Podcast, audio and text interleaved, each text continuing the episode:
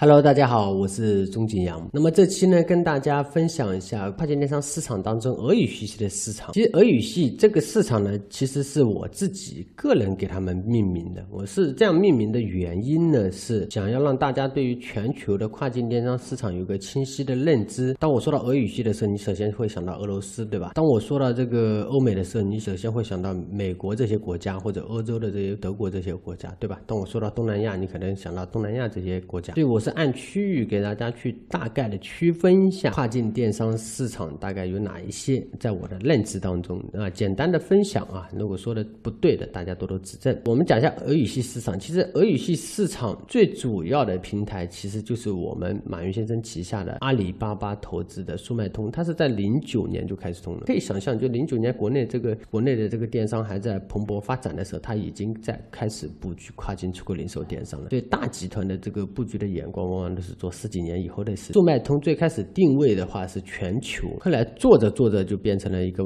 外号叫“屌丝通”。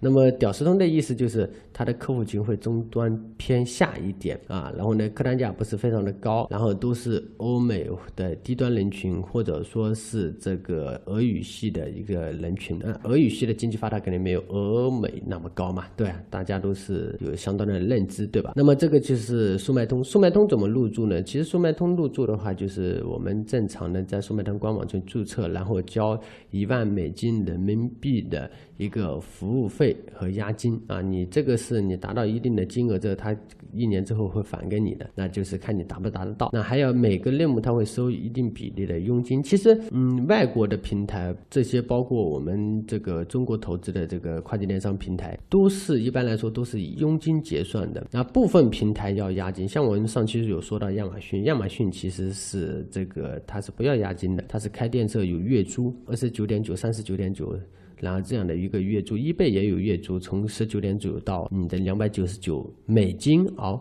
一个月。那么还有 Wish 的话，它有押金，对吧？那么这个每个平台的政策都不一样。那 OK，那还有比如说俄语系这边还有另外一个平台，就叫 Zoom。那这个是俄罗斯本土的一个平台，它基本上在这个阶段呢，可以说是跟小白没有缘分。为什么这么说呢？因为嗯，入驻门槛非常高。它的入驻门槛是什么呢？就是在你的月流水达到。二十万美金以上月流水啊，等于说你要差不多要做到一百五十万到一百六十万左右，你才能够去申请 Joom 这个店铺。那么在一八年的时候，我们跟俄罗斯 Joom 的中国区招商负责人史大卫，然后在宁波吃饭的时候呢，那时候就他的店铺已经被炒到了。三万多一个，三万多一个，很多都是这种中大型的卖家，然后将这个产品直接上传到 Joom 平台，他一天报个万把单，很轻松的一件事情。但是最终，呃，能不能在 Joom 上面赚到钱，这就看自己比拼的是个供应链。其实 Joom 的整个逻辑，它的这个运算逻辑，它有点高仿必须啊，高仿必须。那么至于这个英文怎么拼啊？到想要知道的可以下方留言，我跟大家去拼写出来给大家评论。那么这个俄罗斯平台呢，到现在的店铺大概是两万五。前段时间我问的，大家看到从之前的三万多，甚至到五万到两万五，其实这个平台慢慢的也不受中国的大卖家欢迎了，因为主要是有一段时间它的整个俄罗斯邮政包括这个呃物流体系出现了很大问题，有很多大卖家在上面坑了啊，比如说我发了很多。货都压在中俄边境里面，就是进不去俄罗斯，然后就是派送不了，导致很多买家吧，很多客户都进行退款，然后这一波当中死了好几个大卖。据我所知，义乌就有一个，而且我我们圈子里面比较有名的。所以呢，嗯，任何电商平台它都会在你快速爆单的同时，你要考虑它的综合风险性啊，综合风险性。那就我们这边是俄罗斯本土的平台。啊，所以说在国内他们有什么制服，所以有的时候我个人觉得可能做的会有点过，但是呢，呃，谁叫我们在要在要在他平台赚钱呢，对不对？